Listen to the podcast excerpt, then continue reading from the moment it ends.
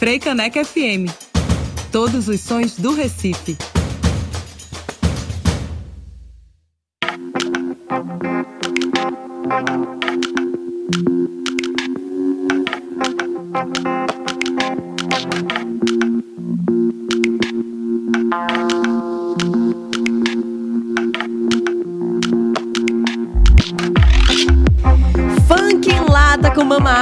Aqui no BR 101.5 pela Freicaneca FM. Nesse bloco ainda rolou Cassiano com Saia dessa Fossa, Tim Maia com Ar Puro, Marcos Vale em bicicleta, Djavan com Lilás, abrindo esse bloco Gonzaguinha com Lindo Lago do Amor.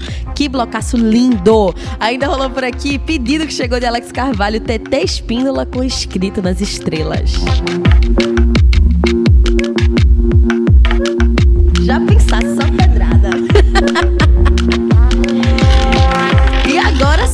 gente. 10 horas e 18 minutos na capital pernambucana. Passei a manhã todinha falando para vocês. Tô ansiosa. Vai ser lindo. Tô aqui nervosa já para receber esse cara, que é sempre um prazer gigantesco conversar com ele. E hoje, mais do que nunca, né? Pra gente falar sobre 35 anos de história da Devotos. Muito bom dia, Canibal. É o Canimil. bom dia, bom dia. Pô, estar aqui novamente. Ainda mais falando sobre esses 35 anos do Devotos, né? E para nós está sendo, tá sendo lindo, está sendo bonito pra caramba. Desde o começo do ano que a gente vem registrando tudo com Carbonel, Mangue Crio. Que, que vai rolar um doc muito legal. Todos os shows que a gente fez no Brasil ele estava sempre, acompanhando. E aí vai rolar um doc muito legal, assim, desses 35 anos do Devotos. Menino, já tive surpresa agora, ó. Começou a entrevista, já tô, menino, vai ter documentário. Que massa vai, vai ter, isso, Vai ter um doc massa. Pô, e tudo numa, numa vibe muito boa, né? A gente tá com uma equipe muito legal, assim, fazendo esse, fazendo esses corre. Devotos a gente já tem, eu, Célio e Neilton, a gente tem uma...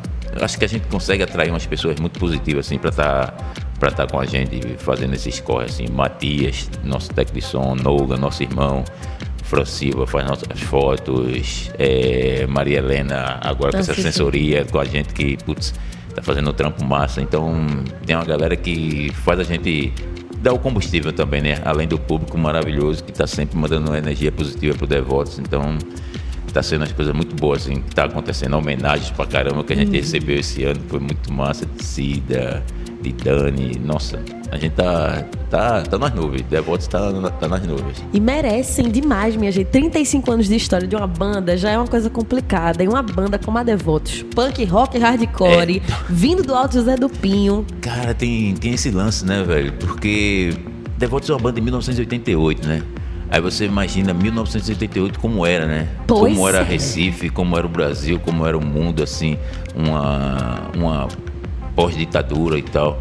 Então, e uma, aí os caras pegam e inventam de fazer uma banda de punk rock, de hardcore em Recife, no morro, no Alto Zé do Pinho, onde tem samba, pagode, brega, maracatu, tem de tudo menos isso. Então, assim, sabe quando. Eu sempre digo isso, sabe? Sabe quando a arte escolhe? Eu acho que é isso que aconteceu com o Devoto. A arte do punk escolheu o Devoto. Porque a gente tinha toda a possibilidade, se fosse querer ser músico, em essas vertentes até do rap e tal, mas a gente escolheu o punk rock, o hardcore, que eu acho que a gente se identificou muito quando a gente entra no movimento punk aqui de Recife, né? E quando a gente começa a abrir a mente com coisas que a gente não aprendia na escola, a gente começa a aprender ali entre a gente mesmo, com os amigos.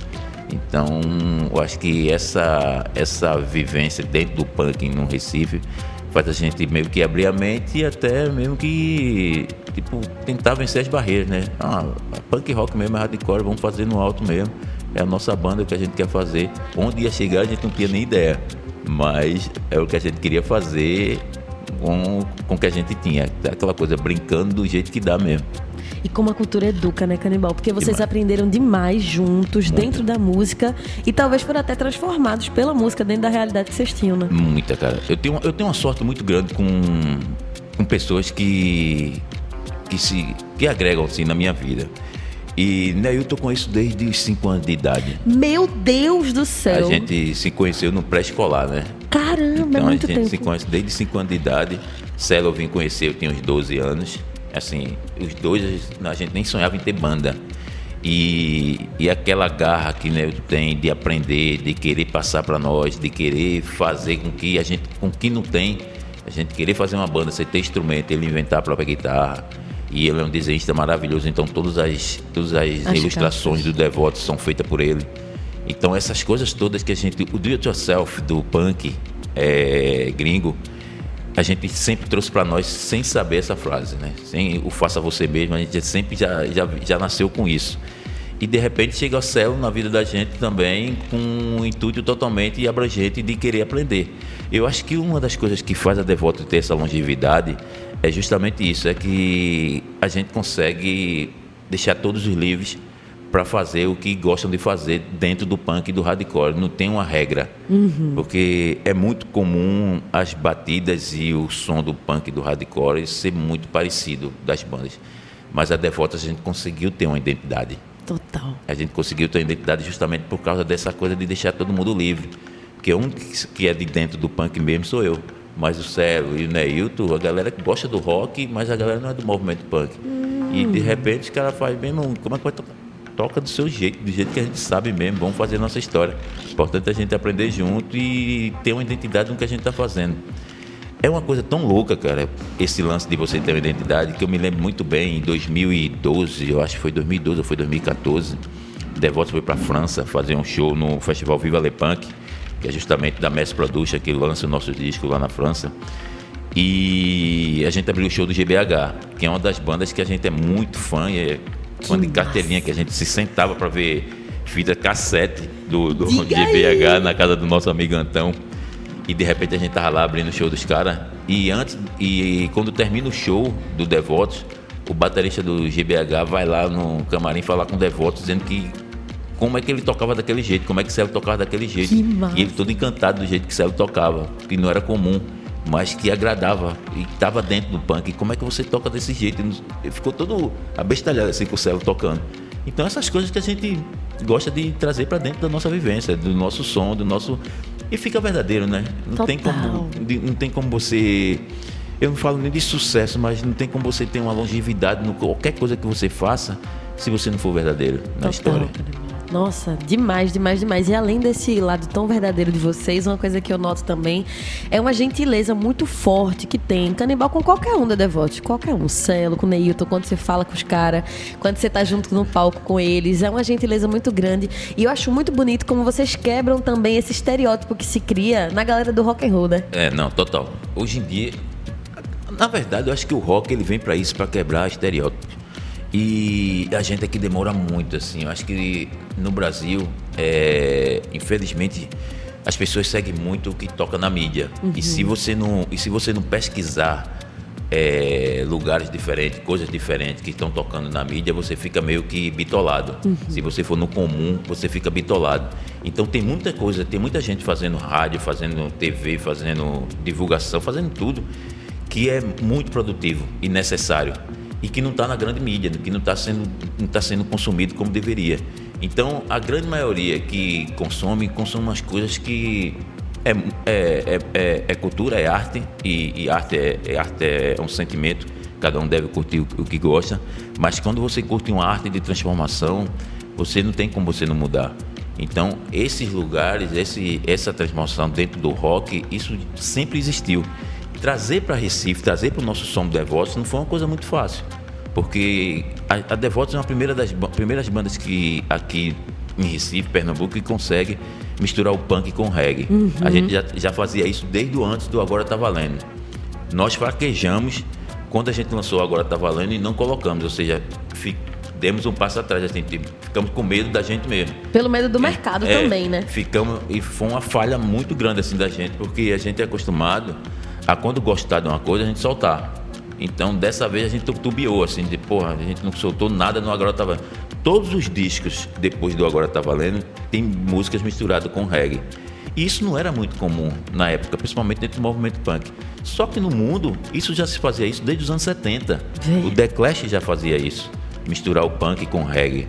Bad Brain já fazia isso.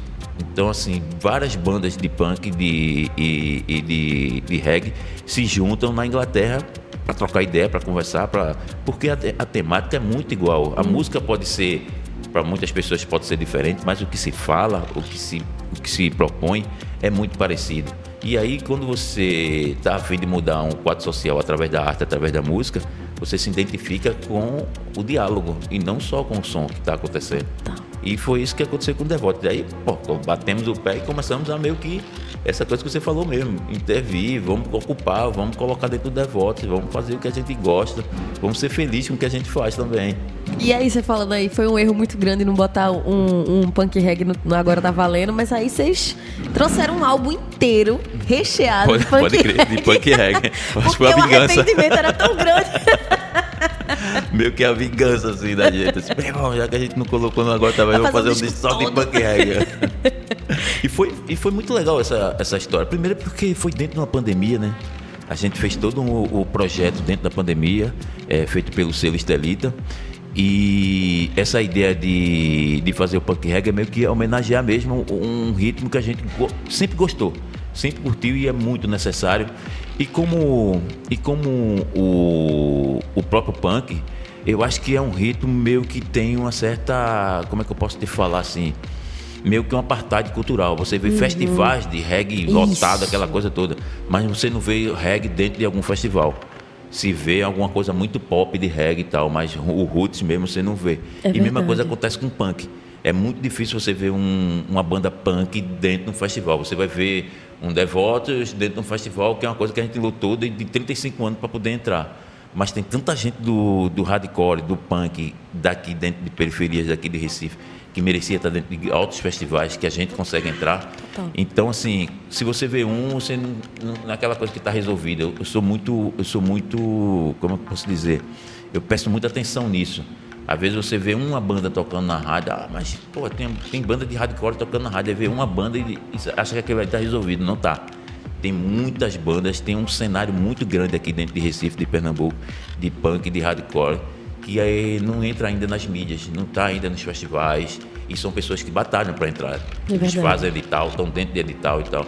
E é muito difícil. Ainda, eu ainda acho que ainda exi- existe um separatismo com esses grupos. E o, o reggae e o punk é, é bem isso.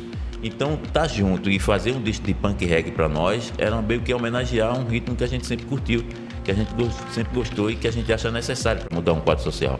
Com certeza. E, e é uma, um movimento de luta quase que natural pra vocês É. também, né? Total. Porque vindo de onde vocês vieram, começando a banda como vocês começaram, homem- homens negros fazendo punk rock, era uma realidade que já provocava luta. E aí vocês estão sempre atrás de mais luta também, pegando esses ritmos que costumam ser marginalizados. A gente pode até chamar assim, né? Canibal. Não É. entra em festival, é marginalizado É, mesmo. eu acho que é, pejorativamente sim, porque hoje em dia, cara, com toda essa tecnologia que a gente tem, não tem como a gente abrir as, não abrir as portas para toda essa, essa, essa multiculturalidade que existe em Pernambuco, né? Total. A gente tem um slogan aí que Recife multicultural, cidade multicultural, cidade da música. E se fala cidade da música, então se É abrange todo tipo de música. todo tipo de música. E assim, a, a cultura do punk e do hardcore aqui no Recife, ela é muito. Devota de 88, em 84 já tinha banda de punk. 80, 84 já tinha banda de punk aqui. SS20, Moral Violenta, Cambro Negro, HC. Então essas bandas todas já faziam um maior movimento aqui dentro de Recife. Traziam bandas de fora, de São Paulo, de, Curit- de, de São Paulo, de João Pessoa, Natal vinham tudo tocar dentro desses festivais que eles faziam aqui, como o Terceiro Encontro Nuclear, que foi o primeiro festival que o Devoto tocou. Então tem essas coisas todas que culturalmente faz, a gente já tem um, um certo tempo aqui, mas que com certeza precisa entrar nesse, nesse, nesse multiculturalidade também. É verdade. Pra quem tá na sintonia aí junto com a gente, chegou agora, estamos batendo papo com o Canibal sobre 35 anos da Devota. A gente vai falar também sobre um pouquinho, né? Claro, né? 35 anos é muita coisa pra gente falar, mas vamos ter que falar também desse single maravilhoso, Mas Será o Benedito, que eles lançaram no último 20 de novembro, no Dia da Consciência Negra. Mas ainda nisso que tu tava falando agora, Canibal, fiquei pensando aqui, a gente, falando de 88, quando surge a Devotos, as demandas que vocês tinham, as dificuldades que vocês tinham, parece muito ainda o mesmo cenário, olhando de hoje, 2023 pra lá. Eu, eu acho que assim. Não, porque hoje tem muito mais facilidade, né? De você. De você conseguir realizar seu sonho, de você conseguir realizar seu projeto, né? De ter um público lá longe que não tem um disco físico, mas agora tem um Cons- streaming, né? Consegue ver e tal, você consegue. Cara, pra você ter uma ideia, a gente pra gravar um disco, pra gravar uma fita demo, a gente comprava hora em estúdio, porque a gente não tinha, não tinha condições de você comprar quatro horas de estúdio. Era muita grana. É Hoje em dia você caro. grava no quintal de casa, você grava na sala da sua casa, você grava no seu quarto, você grava em qualquer lugar, você grava. O do it É. yourself ficou mais fácil, né?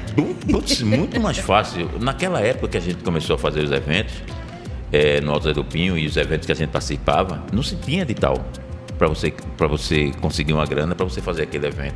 Hoje tem edital de tudo, É verdade. tá ligado? Tem edital de várias coisas e você, você tem que batalhar para entrar, mas pelo menos tem uma luz no fim do túnel que você pode fazer alguma história sem você. Sem tanto de yourself. então, assim, é muito diferente daquela época para a época de hoje. E eu acho muito melhor, com certeza. Hoje eu, eu consigo conversar com a rapaziada que está lá no Japão muito mais rápido do que eu conseguia conversar nos anos 80. A gente tem vários amigos daqui do, do Recife que estão morando lá e a gente troca outras ideias, assim, manda o material de um jeito que o cara faz, pô, vamos batalhar, trazer devotos para cá. Vamos massa. embora, vamos, vamos trocar essa ideia, vamos ver como é que a gente faz isso. Então, a- as possibilidades das coisas rolar não, é na- não fica só no sonho como era antigamente, assim, porra, velho, será que vai acontecer? Acontece, velho. Se você tiver com sangue no olho e querer fazer a história, pode botar para frente que acontece e acontece muito mais fácil, entre aspas, do que quando Do a gente começou. Com certeza, minha gente. Então se inspirem aí na Devotos, por favor. Já tem uma galera participando aqui. Coisa boa quem tá aqui na sintonia. Quem mais quiser chegar, fazer comentário, vai no youtube.com barra FM. Estamos recebendo comentários por lá. Fran Silva, se eu não me engano, também estava por aqui. Quando a gente fez a entrevista contigo, com o Fábio Cavalcante, com o Renato L, quando a gente estava falando do pré-amp. Início das comemorações dos 35 anos da Devotos. E aí ela tá aqui de volta de novo. Falou assim: Devotos é um patrimônio nacional. O que Devotos transforma na vida das pessoas, na comunidade, na sociedade, nas escolas, é de uma riqueza que merece muito. A arte transforma e a Devotos é a prova viva. Para nós que somos devota do Devotos, sabemos dessa importância. Só agradecer. Necessários demais. Não desejo vida longa porque Devotos nunca irá morrer. Laroie. Coisa linda. Laroye, show, pô. Valeu, Fran. Um cheiro pra tu, Fran. Obrigada aí pela sua participação. Concordo em tudo que você falou, viu? Priscila Xavier também tá por aqui. Nossa gerente da Frecaneca FM falou: meu orgulho da Frecaneca FM ser um veículo para que as pessoas também descubram artistas novos, massa, que não necessariamente tocam em outros espaços. Devotos é sucesso demais. Parabéns. Articulado com aquela tua fala, né? Da gente catar, chegar junto da galera.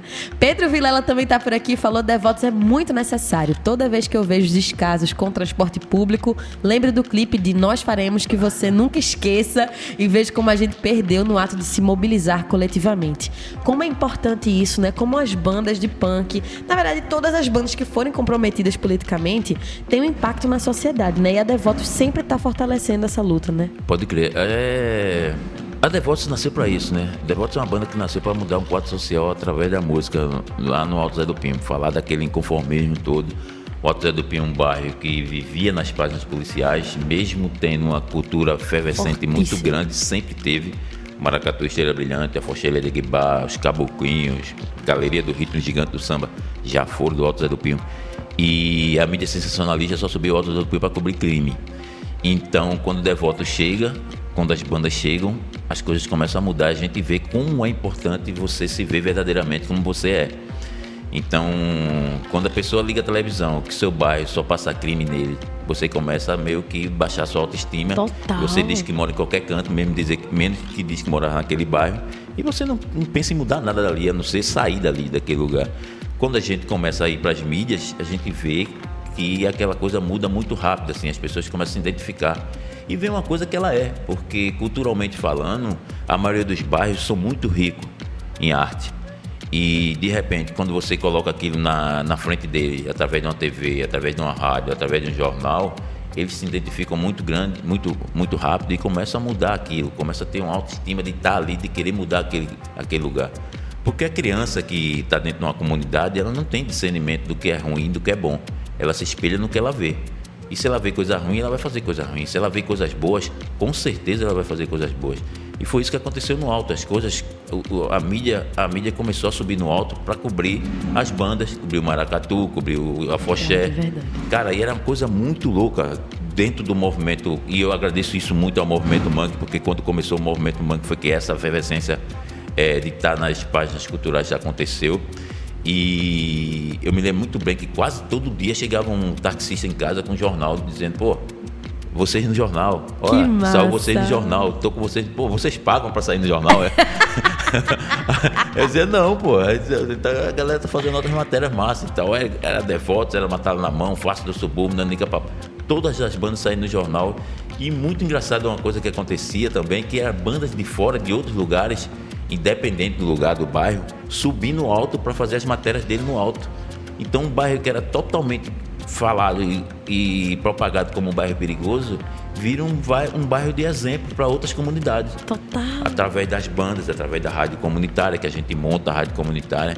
O Do It Yourself, é, de fazer você mesmo, foi justamente uma história dessa, de a gente levar nos anos 80 até o começo dos anos 90 material para rádio, fita demo para rádio, e a rádio não tocava. E a gente sempre levava. Fita demo, para quem não conhece, a gurizada está escutando hoje, eram as fitas cassete que a gente gravava o nosso som e levava para nossa e levava para rádios, para a rádio tocar. E a rádio não tocava. E teve um dia que a gente se tentou e disse: "Meu irmão, já que a rádio não toca a nossa música, velho, vamos fazer uma rádio para tocar". Aí é gente, brabo. E a gente fez a rádio alto-falante. Montamos a rádio alto-falante, fazíamos as oficinas também para dar, dar oficina gurizada na comunidade, para todo mundo que queria fazer rádio e vinha pessoas de outras comunidades também para fazer essas oficinas. E de repente a gente montou, igual a nossa, igual a Rádio Alto Falante, a gente montou, montou uma rádio na, na comunidade do Pilar, na Ilha de Deus, que até hoje está lá, e na Muribeca. Então a gente viu que fazer comunicação dentro das comunidades era muito importante, fazer com que as pessoas falassem dos seus deveres e dos seus direitos. Então essas coisas todas, esse do it yourself é muito no sangue da gente, independente de ser músico ou não. Aí voltando para aquela coisa de, das bandas que tá sempre falando, é, reivindicando, eu acho que independente de ser uma banda punk, independente do estilo, independente do que você canta, pode ser música romântica ou qualquer tipo de música, eu acho que tem um momento de você dar uma paradinha e falar alguma coisa positiva para o seu público, alguma coisa social para o seu público, independente do que for. Porque a gente está no momento de aproveitar o nosso microfone, de aproveitar o palco, de aproveitar as entrevistas. Pra e a gente é porque a gente vive num mundo que a gente não é diferente de ninguém. A gente é artista, mas a gente come, a gente é bebe. É trabalhador, minha gente. É, é, do mesmo jeito. Então, mas tem artista que acha que tem outro mundo mesmo, uhum. que, que tá em outro, é igual a, a, a, futebol, que parece que existe é... um mundo paralelo. Total. Então, assim, tem artista que parece que tem um mundo paralelo mesmo. E aí tem tanta coisa rolando assim que negativa no mundo que eu acho que como a gente vive, a gente faz uma arte que a gente consegue que tenham as, as pessoas prestem atenção na gente, eu acho que a gente tem que aproveitar para falar algumas coisas que positivas e que e abra na cabeça das pessoas, independente do estilo que você faça. Seja numa entrevista, seja numa troca de música para outra, galera, está acontecendo isso e isso, vamos, vamos se ligar, vamos se orientar, mesmo porque a gente precisa do público, né? Então, Com assim, né, o, o, público que está ali, eles não estão nesse mundo paralelo que alguns artistas acham que tem. Então, se você é, pre, é, pretende ter uma longevidade na música que você faz, você tem que dar carinho, você tem que cativar, você tem que dar oportunidade a esse público e principalmente abrir a cabeça deles para eles cada vez mais é, ir para seu show pensando em coisas positivas, em fazer coisas positivas, em ter coisas positivas e não sair de sua casa com a cabeça pesada pra caramba e pro show achando que tudo vai dar errado e porque vai ter que voltar e vai dar tudo errado dentro da sua casa. Eu acho que essas coisas todas a gente tem que conversar, tem que falar, tem que ser propagado dentro do que a gente faz na nossa arte. Canibal é uma aula de humildade, minha gente. É muito importante a gente ter um artista que, dentro da Devotos, essa importância inteira, mil homenagens, como ele está falando aqui na nossa conversa. Eu vou reforçar essas, essas homenagens também, mas assim, como é importante ter um artista que fale sobre isso, sobre outros artistas não entrarem nesse mundo paralelo em que eles acham que são muito maiores que o público, porque aí a gente perde esse elo, né, que existe, por exemplo, onde a Devotos faz show, a mesma galera que segue a Devotos em qualquer canto vai estar tá atrás também da Devotos, cria essa relação muito próxima. E aí, enquanto estava falando aí sobre comunidade, sobre as crianças se verem. Eu lembrei da gente conversando antes da entrevista começar, que tu falando de tu indo na escola, né, os pirra lá querendo te entrevistar e tal. É devolver para a comunidade, para essas crianças a possibilidade de sonhar, né? De ver o mundo além daquele que é dado para elas de mão beijada, que parece que é só desgraça, só coisa ruim. E aí ver Canibal que saiu do Alto José do Pinho, fechou no mundo inteiro, tá lá pertinho deles, assim, trocando uma ideia de perto, mostra que é possível sonhar, né, Canibal? Não, total, isso é, é muito importante. A gente levar a arte para as escolas, levar o nosso. Tudo que a gente conseguiu né, através da arte, como Devoto tem uma estrada de 35 anos, eu acho que isso é primordial. E isso, isso particularmente com, com Devotos, comigo, vem através do meu livro, né? Do Música para o Povo que Não Ouve. Que eu começo a ir nas escolas. A primeira vez que eu fui na escola foi a Rita Guedes, professora da minha filha. Vivi tinha uns, uns 4, 5 anos. Ela me convidou para ir na, na escola, uma escola que ela lecionava, uma escola de periferia. E cheguei lá, eram uns guris, assim. Eu, Rita, pelo amor de Deus, o que, é que eu vou falar com esses guris? Fala da sua vida, fala da sua vivência. Eles são de periferia igual a você, são pretos igual a você, a maioria. E eu acho que é muito importante você tocar nesse, tocar nesse assunto com eles, que dá uma vida, assim. Porque muita gente já vê o artista ali em cima, mas não sabe de onde ele veio não sabe como é a dificuldade que foi para chegar ali, as alegrias e as, e as tristezas. Graças, graças a, a Deus Pai Oxalá, para devotos a gente teve muito mais alegria do que tristeza. Mas as tristezas que a gente teve foram muito pesadas, assim. Então a gente não esquece e não quer que ninguém passe por isso. Então ir na escola para nós é, é muito satisfatório. E eu fico pensando nisso porque eu não tive isso na, na minha, na minha época de, de, de escola, né? Não, não, me lembro de chegar nenhum artista que as pessoas conhecessem para falar sobre a vida dele e como ele chegou ali. Porque falar sobre a nossa vida, de como a gente chegou, não quer dizer que a gente queira que a pessoa seja artista, seja músico ou a gente. Mas quer dizer que ele é de periferia igual a nós e tem caminhos para ele alcançarem para chegar onde eles querem chegar. E ele não esquecer de um sonho. E o que mais vai ter nesse caminho são pessoas querendo tirar esse sonho dele, dizer que eles não vão conseguir, dizer tudo que para eles é, parar de né? sonhar, de, de desistirem.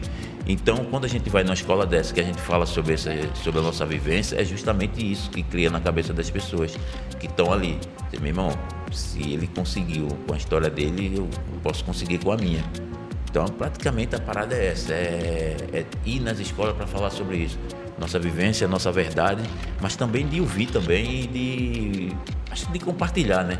Porque eu acho que hoje tudo, tudo é um compartilhamento das histórias. Eu, eu costumo dizer quando, quando me convido para ir que, porra, dá para tu fazer uma palestra lá na escola, cara, palestra não dá não, mas se a gente for fazer uma roda de diálogo, dá para fazer tranquilo, porque eu quero, eu quero aprender também, porque, porque a gurizada, quando eles mandam, bicho, eles estão muito atentos, estão muito ligados. E é muito engraçado isso porque, na maioria, realmente, os guris não me conhecem, né? É, eles estão em outra história, estão em outro. Alguns, de 10, 3, 4 me conhecem. Mas a mãe de todos me conhece, o pai de todos me conhece. Então quando eles chegam para eu, pô, falei pro meu pai que você ia lá, ele pirou assim. Deus até falei pro meu avô que você ia lá. Ele pirou. Eu digo, ah, eu já tô ligado que eu tô velho mesmo. Porra, isso é muito especial, né, Canibal? Pô, demais, porque é uma família inteira, demais. são várias gerações que estão é. ali conhecendo o teu trabalho também. Demais. Devotos é uma banda que ela começou muito cedo. A gente começou com, pô, 16, 17 anos. Nossa. A Devotos começou, né? Quando o Devotos começou, meu sonho era ser jogador de futebol. Eu já treinava. Eu era, pô, eu era, eu tava no, no juvenil para junior do Santa Cruz, assim. Meu técnico Caramba. era Ramon. Então tá num pezinho ali para profissionalizar e tal. E de repente eu tava com a Devotos e aquela coisa batia mais forte em mim. Tá ligado? Deixou de sacudir o pé para sacudir a cabeça Deixa... no palco. Justamente. E tinha aquela coisa também de jogar também, que eu, pô, eu gosto de jogar pra caramba, mas não jogava isso tudo, não. Assim, hoje em dia dava para ser um profissional. Mas naquela época não dava não, porque era muito jogador bom. O cara é muito humilde, pô, porque eu já vi ele também falando, ah, tinha que tocar baixo, aí eu fui e toquei baixo ali, tô tocando baixo, porque... É, foi muito... Esse lance de tocar é, é uma coisa também engraçada, porque eu não queria ter banda, eu queria estar dentro do movimento punk. Queria ser jogador, mas não foi jogador. É, não queria ter banda não, maior. 35 é, anos de tô, banda. Tô aí com 35 anos com a Devotos. E aí foi o Lael, cara, que foi, era, era, o, era o baixista da banda SS20, que praticamente me obrigou a ter uma banda. E eu nunca tinha tocado, tocado, instrumento nenhum. Aí ficou naquela, faz tua banda, faz tua banda, tá, eu vou fazer e tal. E juntei com o Celo, com, com a Selma, a gente fez a Fumou Devoto. E eu fui, para você ter ideia de como eu era alesado na história, eu olhei assim e disse: eu vou pegar aquele instrumento que só tem quatro cordas, velho. O outro tem seis. Vai dar Deve ser muito mais complicado. E eu peguei, eu peguei o contrabaixo para tocar, e eu vi que só tinha quatro cordas, eu só tocava em uma. Eu não precisava nem dessas cordas todas.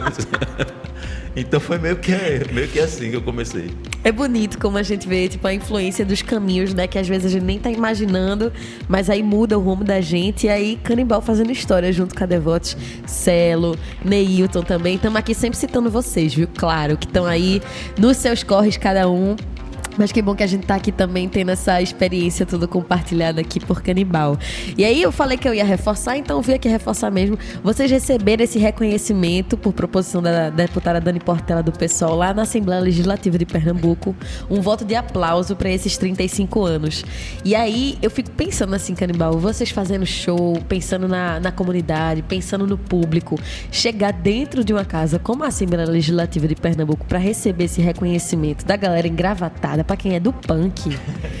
que loucura, né? Mas que massa. Cara, eu acho isso aí muito importante. A gente estamos vivendo outro tempo, cara. A gente está vivendo uma época de ocupar, de ocupação. É, como eu te falei para você, Devotos uma banda de 1988, aquela uma pós-ditadura, aquela coisa toda.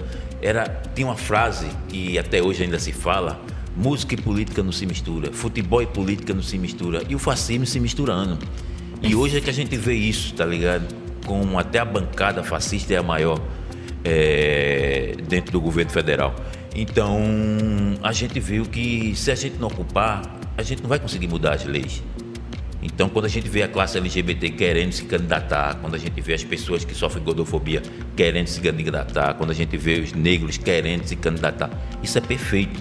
E estar tá dentro de uma casa como aquela, para nós, é essencial já que a gente faz música para mudar um quadro a gente faz um, faz um fez uma banda para mudar um quadro social através da música. Então a gente tem que estar em todo canto. Perfeito, a gente não pode escolher lugar a gente não pode estar pregando a missa para o padre cantando só para quem gosta de rock para quem gosta então estar tá nesse lugar para nós é uma satisfação muito grande isso começou com com Isaltino Nascimento que que fez uma homenagem para Devotos em 2019 dentro da Assembleia que ali viralizou foi muito louco a gente fez a roda punk ali dentro foi uma coisa muito louca. Aí depois veio Dani Portela com essa homenagem também maravilhosa. Depois veio Cida Pedrosa com uma homenagem maravilhosa. E eu fico encantado com isso, porque eu estou vendo muitos artistas sendo homenageados dentro da Assembleia Legislativa. E vejo muito povo, já vi, eu já vi quilombolas sendo homenageadas dentro da Assembleia Legislativa. Eu fui, já vi trans, pessoas trans homenageadas dentro da Assembleia Legislativa. Isso é essencial, isso é, é o que está acontecendo no mundo. E se a gente não tiver ali dentro da TV, se a gente não tiver dentro das mídias, não, não vai ter uma, umas pessoas que vai se reconhecer. E porque, pensar, eu também tenho que estar tá aí, né? Pode crer. E, pô, posso mudar, porque se fulano tá lá, a gente pode mudar. Porque quando se falava dessas pessoas que a gente fala, era só na página sensacionalista, só em página com crime. Porra, morreu, mataram um negro não sei aonde, mataram um trans não sei aonde. Cara, e tem muitas pessoas trans fazendo muitas coisas positivas. E a gente tem que falar nisso tem que mostrar isso, porque é importante. Se a gente quer mudar o quadro social, que a gente fala que a gente é um país democrático, então todo mundo tem que aparecer. Todo mundo tem que ter representatividade, exatamente. E vamos anotar isso aí na cabeça que Canibal falou, que isso é muito importante. Se a gente não ocupa, os outros ocupam. Isso é muito perigoso pra gente. Então a gente tem que se mobilizar, tem que estar sempre atento. É triste, é cansativo estar sempre atento quando a gente tá ali na ponta, mas a gente tem que fazer esse esforço, porque senão os outros ocupam, fica bem mais complicado. Vamos continuar nesse papo. E aí, tu falando sobre essa transformação sempre, e até nesse último single da Devote, sempre com a mesma essência também de buscar essa luta, de buscar a transformação social. Aí vem Mas Será o Benedito, que vocês falam especificamente sobre racismo. Saiu no Dia da Consciência Negra, foi tudo muito organizado para isso, né, Canibal? Foi. A, a ideia era soltar no, no Dia da Consciência Negra. Pensamos no mês e tal, mas, pô, vamos soltar no dia 20 e tal, aí bora, vamos soltar no dia 20. Apesar que a nossa consciência negra é o ano todo, né? Perfeito. A gente está sempre falando, sempre reivindicando e sempre trocando ideia. E será o Benedito, na verdade, para quem não conhece, é uma frase que nossos pais, nossas vozes usavam muito quando tinha alguma coisa acontecendo Sim. de alvoroço dentro da casa, uma briga. Mas será o Benedito que esse rapaz só vive fazendo isso? Será o Benedito Já que ouvi muito isso de manhã. E, e, o Benedito, na verdade, é um, uma pessoa que, que realmente existiu. existiu. O Benedito era um quirombola, naquela região ali de Minas Gerais e que se rebela e a ideia dele é soltar os escravos, os escravizados. Eu não fazia ideia disso. A ideia, a ideia dele é soltar os escravizados. Só que quando ele ia fazer isso, ele ia fazendo isso, quebrando tudo, tocando fogo em tudo. Eles juntavam uma turma e era muito louco, que era uma parada simultânea. Todo mundo se vestia igual, todo mundo se vestia com a mesma roupa e iam soltar, iam nas fazendas soltar. Que e massa. como eles faziam isso já fazia muito tempo e vinham com aquela toda aquela doideira de quebrar, de fumaça, de fogo, de tudo, aquela ruaça. Então os, os, os donos, os, os, Senhor de engenho. os senhorzinhos já olhavam outros e falavam, "Pô, irmão, será o Benedito que está vindo? Será o Benedito essa zoada? Será o Benedito? E aquela frase pegou, será o Benedito. E o Benedito era justamente esse cara que fazia isso.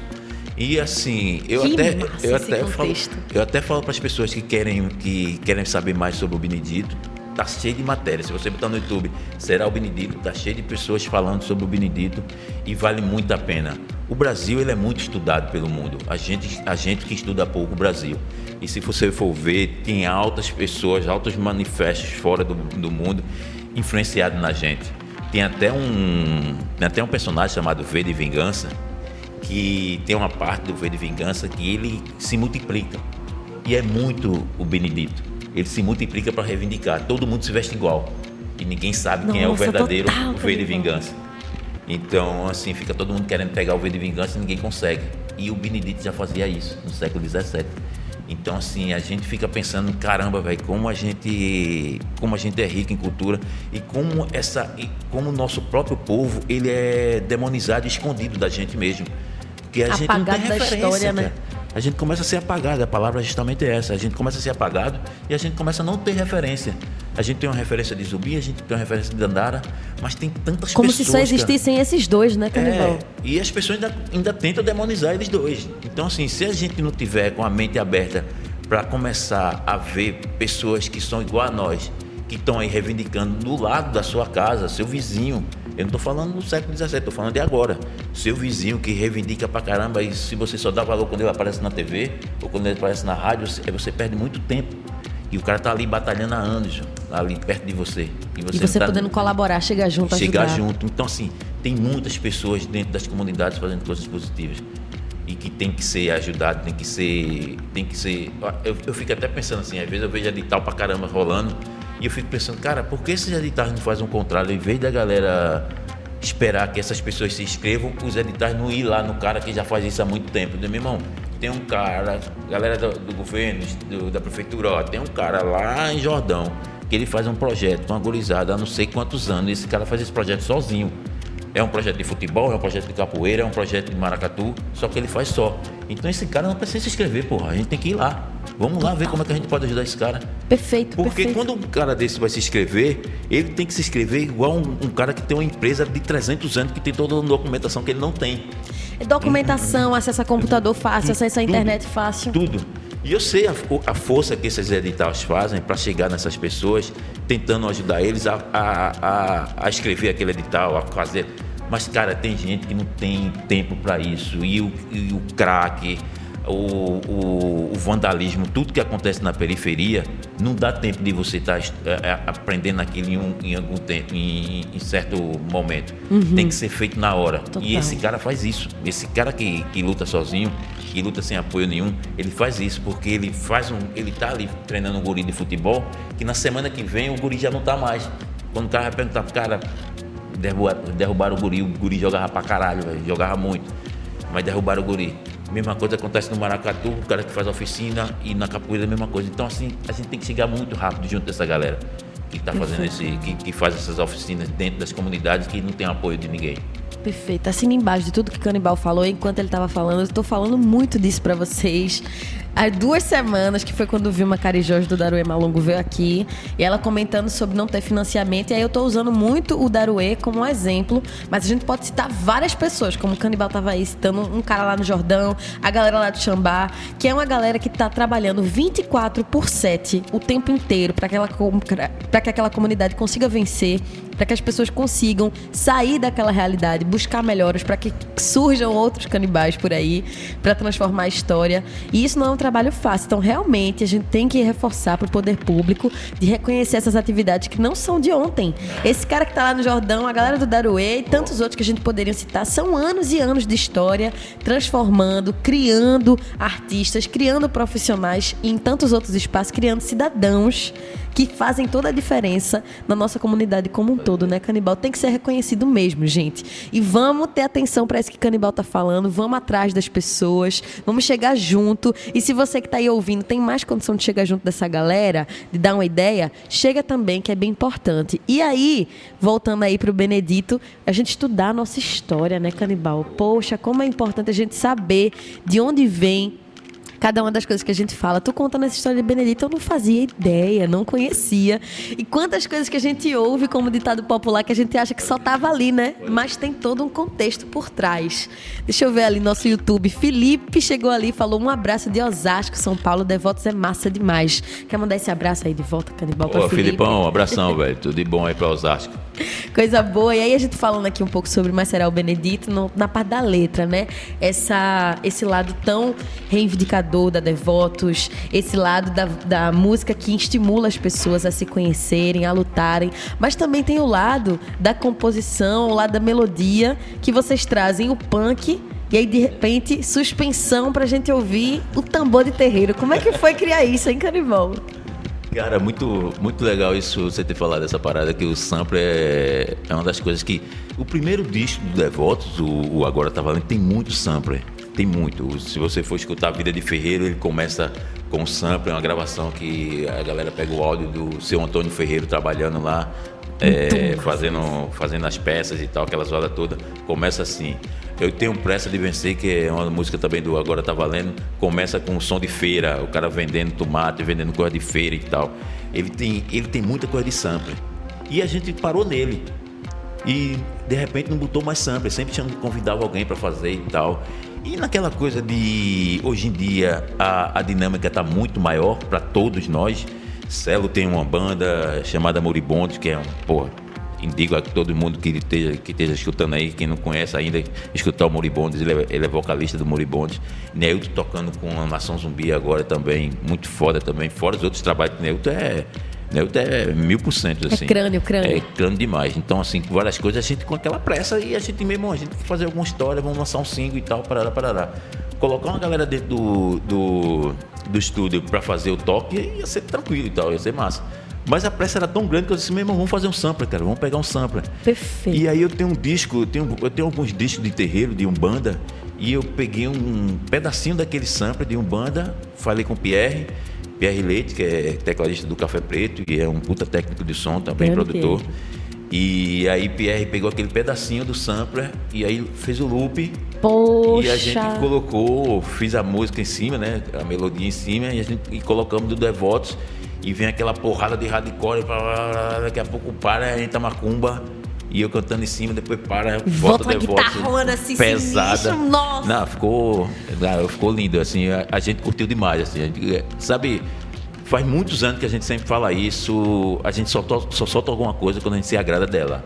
Não adianta você chegar pra nós e dizer, meu irmão, o canibal tá do caralho, tá muito foda, velho, tá muito massa. Se vocês não gostarem. Se a gente não curtir, a gente dizer, pô, tá foda, mas vamos tentar melhorar um pouquinho mais e tal, vamos, vamos ver como é que vai ficar. Não, o, o Será o Benedito ficou do jeito que a gente queria, velho. Tá Muito lindo massa. demais, a gente tá curtindo muito. Eu tô chocada que é sample. Eu, eu É achei que tu ia sample, é dizer sample. mesmo que tinha juntado a galera do terreiro É dentro sample, do é estúdio. sample. eu, eu- eu me lembro conversando com o Dengue, conversando com o Jorge, a gente trocando ideia, já falando sobre, cara, pensando em fazer isso e tal, pensando em fazer aquilo. Sério, né? Eu já sabia mais ou menos na minha cabeça o que, que eu queria e tal. E aí mostrei um pedacinho do sample. Os caras, cara, pô, que massa, velho. Pô, que chama Matias, chama, toca pra gente pra fazer, quem, quem sabe a galera fazer. Eu disse, é, pô, até, até que tu tribuiu, assim, de chamar Matias, chamar toca e tal.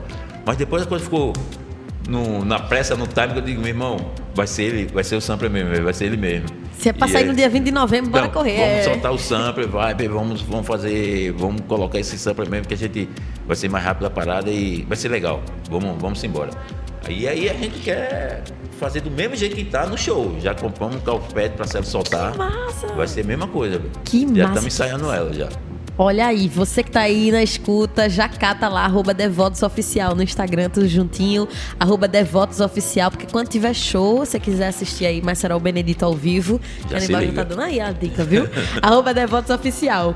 E aí, tu falando de sample, né, Canibal, eu fiquei pensando nisso, porque a gente tem que valorizar muito a arte do, do, do, do samplear, porque é um negócio difícil de fazer e demanda muito repertório. Então, é um cara que adora ouvir disco, né? Quem Pode crer. acompanha o Canimil lá no Instagram, É, eu amo. de vez em quando tem canibal por ali tocando umas músicas pra gente e um acervo que tu tem de, Tem, da discoteca sinistra.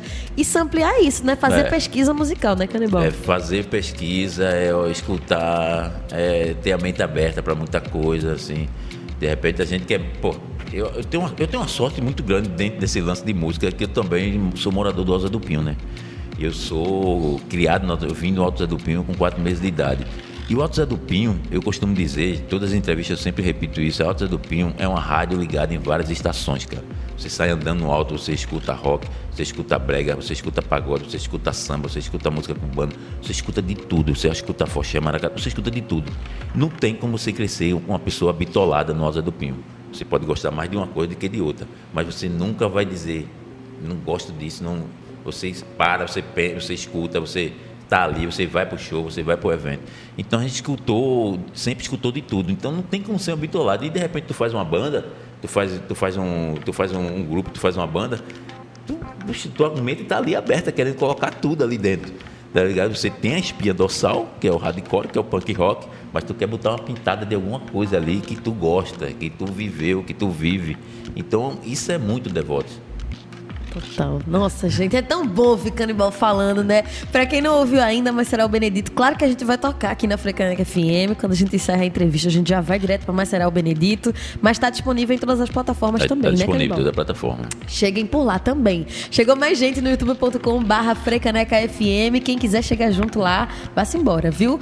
youtube.com barra Frecaneca FM. Ítalo Oliveira chegou e falou, Cani, abração! Conta como foi estar no ginásio pernambucano Comiró, pouco tempo antes dele se encantar. Foi na Semana da Consci... Consciência Negra também, né? Foi. Cara, foi muito massa, porque fazia um tempinho. Primeiro porque fazia um tempinho que eu não tinha visto Miró. Abraço aí, Ítalo. Tamo junto, irmão. Sempre, professor Ítalo. Grande Ítalo. E, e ele me convidou e eu fiquei encantado, porque primeiro porque eu pensei que era na classe, na sala dele. Quando chegou lá era no auditório, naquele auditório do ginásio pernambucano, coisa mais linda do Coisa mundo. linda. Ginásio pernambucano é, nossa, velho, devia abrir só pra visita, assim, pra galera visitar, pra galera conhecer. Que, Grandes dos Nossa, nossos estudaram por lá, né? Pô, minha tia estudou no ginásio Olha aí. pernambucano, minha tia que foi professora também. Manhã também, o cheiro Dona Rosália. Então, quando o Ítalo me convidou, eu fiquei feliz pra caramba. E fazer com o Miró, pra mim, ia ser uma satisfação muito grande, porque fazia muito tempo que eu não via Miró, né? E foi uma alegria pra nós contar nossa história, falar sobre nossa história, aquele auditório lotado. Quem não sacou, quiser ver no meu Instagram, só é dar uma pesquisada lá, subir lá, que vocês vão ver que tem foto, tem vídeo. Tocamos, tocamos música, falamos sobre a história do, do meu livro. Foi, foi uma satisfação, foi uma alegria muito grande. Ainda visitei a escola, né?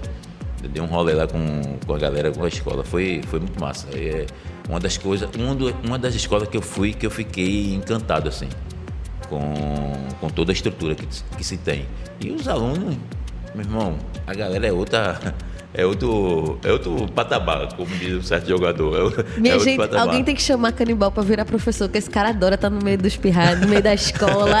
É, pô, imagina aula de música do canibal. eu, eu gosto, eu gosto de trocar ideia com essa gurizada, velho. Eu acho muito, muito massa e, e muito necessário para as duas partes, cara. Enriquece pra caramba. É, velho, a gente tá. Vê só, a gente tem 35 anos de banda. Se a gente não renovar, se a gente não se falar, se a gente não trocar essa ideia, se a gente não conversar, a gente fica num marasmo tão, tão grande naquela coisa de tocar, ir pro palco, fazer música, pra compor. Cara, é muito, é muito pequeno pra quem faz arte, tá entendendo?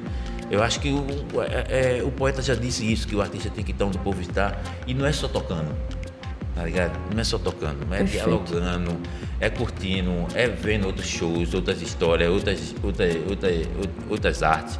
A gente tem que, estar, que estar nesse canto. E se a gente não fizer isso, a gente não se desopilar para isso, a gente fica estagnado, a gente fica no, mais do mesmo do caralho. Total, e isso não velho. combina muito com o negócio. Não combina. A gente tá, em- quer estar em todo canto.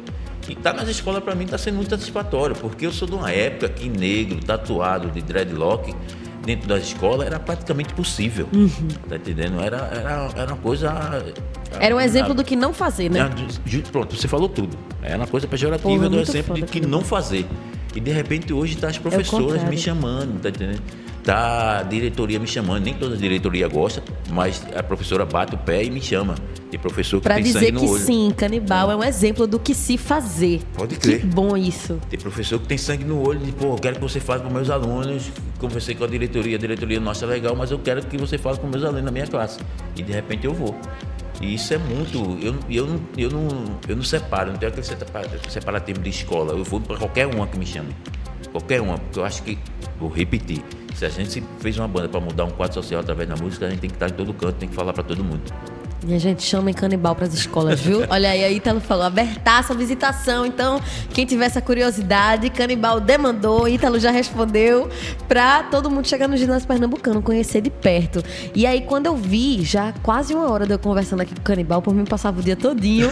Vou trazer mais um comentário que Fran Silva falou. Ela disse assim: quando eu penso que Devoto chegou no auge, vem mais será o Benedito. De uma inteligência essa letra com sample surreal. Canibal precisa ser estudado, inteligente demais.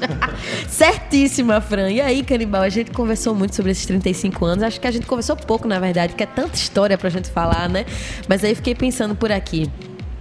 35 anos de história, várias homenagens dentro da Assembleia Legislativa, presença dentro de escola, vários álbuns lançados, convite pra tocar no Rock in Rio. Porra. Demais. E aí, além disso tudo, criar uma rádio, criar uma ONG, estimular as pessoas a estarem perto, com o que é que a Devotos ainda sonha fazer depois desses 35? Tem umas coisas muito, muito massas assim que aconteceu na nossa vida. Primeiro, uma coisa muito importante que eu quero falar para as pessoas é, que estão ouvindo a gente. Tudo que aconteceu no Alto Zé do Pinho, tudo que foi transformado, é, não foi a gente só, não foi, não foi só o Devotos. É, não foi só Celo, não foi só Nailton, não foi só, não foi só Canibal. Nanica Papaya, BU, Ostenta, Terceiro Mundo, O Verbo, Face do Subúrbio, Matá-la na Mão, é, Maracatu Estrela Brilhante, Pafoxélia de Guibá, os Cabroquinhos, toda essa manifestação que existe na cultura no Alto Zé do Pinho, todos eles foram muito importantes para essa mudança social dentro da comunidade, para as pessoas olharem hoje o Alto Zé do Pinho como um exemplo de cultura, de arte. Com respeito, Que, né? até, é, que agora, até antes disso, o Alto Zé do Pinho era olhado como um bairro de criminalidade. Então a gente conseguiu mudar isso.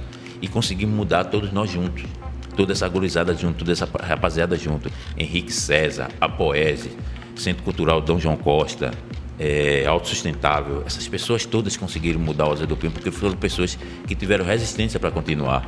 E vários bairros de comunidade têm esse tipo de gente, tem essas pessoas, tem essas pessoas que, que fazem essa, essa, essa, essas ações na comunidade. Então, o que eu digo para a galera é que para mudar um quadro social através da, da arte, tem que ter muita união.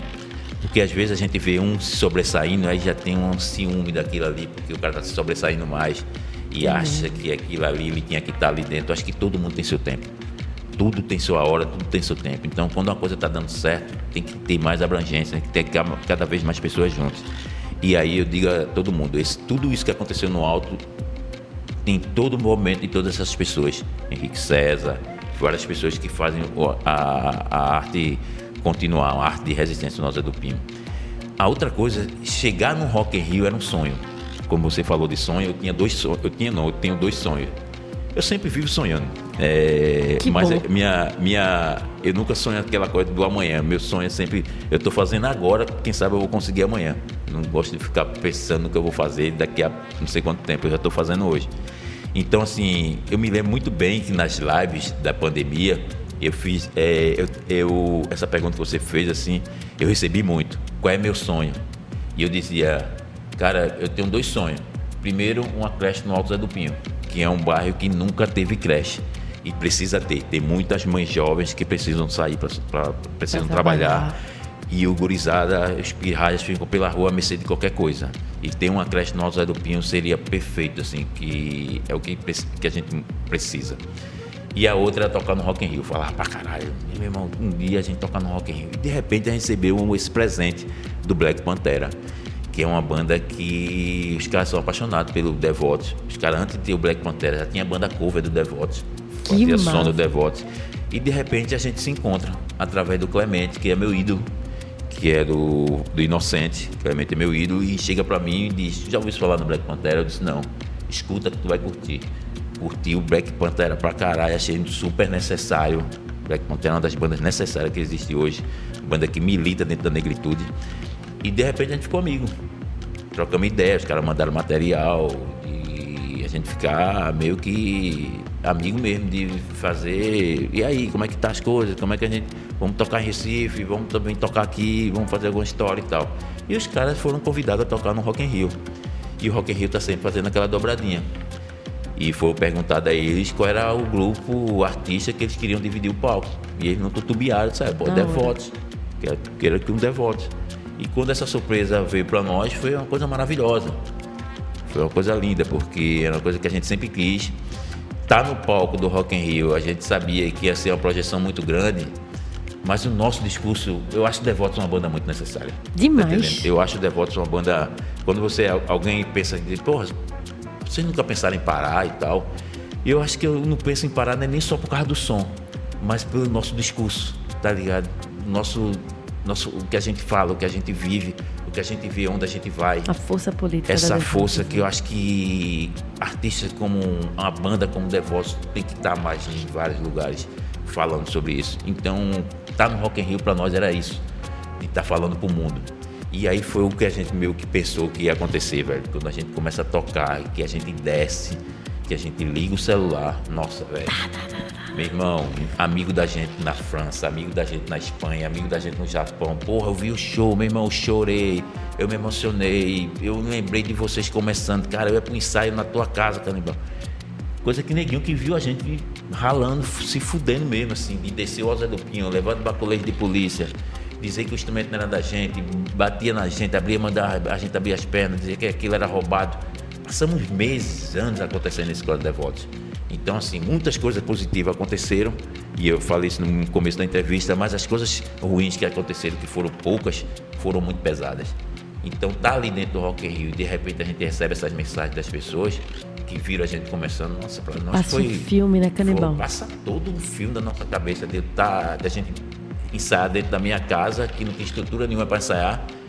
É, da minha casa para a praça é uns 200 metros e você chegar na praça já ouvir a zoada. E minha mãe tá ali na frente da minha casa, no muro, parecendo que não tinha nada acontecendo dentro da casa da gente, assim. E eu tava posição que parecia que, Deixa eu ver isso aqui, que não tinha nada acontecendo no, no, dentro daquela casa. Então, essas coisas todas que, faz a gente, quando está realizando um sonho, que a gente tem vários, mas quando a gente está realizando um sonho, a gente fica pensando, né? A gente vai lá para trás e caralho, cara, como é que a gente tá aqui em cima, velho? E com uma banda que a gente ama também, que é o Black Panther, que a gente aprendeu a gostar e a gente sabe o quanto é necessário. E como era uma noite preta, de repente a gente estava ali trocando ideia com os caras que a gente nem sonhava viver, que era o Living Color que é uma banda que até hoje eu curto pra caralho. É a discoteca básica minha, Living Color. A gente saia no mesmo estúdio. Que massa. E era, a gente teve dois dias de ensaio e era o dia todo ensaiando e dentro do próprio estúdio tinha um lugar de a gente jantar, de almoçar, aquela coisa toda. E a gente encontrar no almoço, no jantar, a gente tocar o material. Porra, camisa do Devotos, CD do Devotos, dá pro cara, e daqui a pouco chega no palco, vai tocar, tá o cara lá tocando com a bateria, tá tocando com a camisa do Devotos. Não tem, não tem como a gente não ficar feliz com isso. Mas, rapaz, o microfone de canibal aqui, ó, já querendo morrer, deixa eu ver. Agora, ah, voltou, voltou, voltou. voltou. voltou. Tá legal. e aí eu tô muito feliz com essa tua resposta, canibal, porque assim, a gente que faz entrevista tem essa mania de ficar falando do futuro, do futuro, mas é tão bom quando a gente reconhece o que já foi conquistado, né? Não, total. Tenho um maior orgulho, tenho uma maior satisfação e sei que foi muito difícil, mas teve muitas coisas boas no caminho que fez a gente também perseverar era desde elogio das pessoas, que logicamente teu ego aumenta. Claro, a autoestima. A autoestima é vai lá para cima. Pô, a gente passa a vida toda xingado. Passa a vida toda isso não vai acontecer. Passa a vida toda cadê o dinheiro? Não tem grana para nada. Passa a vida toda só levando porrada. De repente chega uma pessoa para tu dizer, pô, velho, tal música mudou minha vida. Pô, velho, Devotos é muito foda, é necessário. Pô, Devotos é isso e aquilo. Cara, como é que Neilton consegue tocar daquele jeito? Pô, como é que Neilton pinta daquele jeito? Cara, como é que Celo toca daquele jeito? Como é que Celo faz aquilo? A gente fica Claro. Todo mundo felizão pra caramba. A autoestima vai lá pra cima e vão, pô, eu quero fazer música, quero ensaiar, vamos embora. Perfeito. Então você que tá aí do outro lado e pensa, ah, não vou mandar essa mensagem não, que ele já deve estar tá cansado de receber, mande aí seu elogio, arroba Devotos Oficial lá no Instagram. Chegue junto, que é importante também quando a gente valoriza o trabalho do artista. Pô, Canibal, que honra gigantesca receber você aqui. Tava aqui ansiosa para falar com o Canibal, porque é sempre uma honra. Esse cara é uma referência na música, mas também na comunicação, grande comunicador popular. Aprendi um bocado desde a faculdade, vi esse cara falando e hoje estar aqui entrevistando ele é um prazer muito grande. Obrigada, viu? Muito eu, obrigada. Eu que agradeço. Eu posso só mostrar o livro pra galera? Claro, por favor. Gente, eu nem sabia. Ele tinha trazido a ler um livro para mostrar pra gente. Mostre.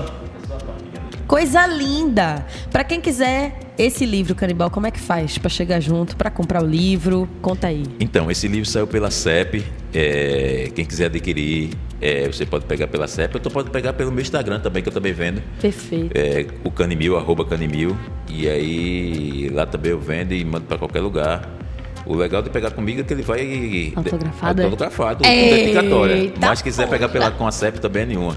E eu até indico outros livros que tá rolando na CEP também, como o livro da Soparia, que saiu agora, a galera é muito foda. Do, o de Paulo André também. Muito bom. Que tá muito foda também, falando das viagens dele, das turnês dele e tal. Então, tem uma, tem uma, uma parte literária musical dentro da CEP e, e, pernambucana que vale muito a pena. O livro de Lia de Itamaracá também, Sim. que tá muito foda.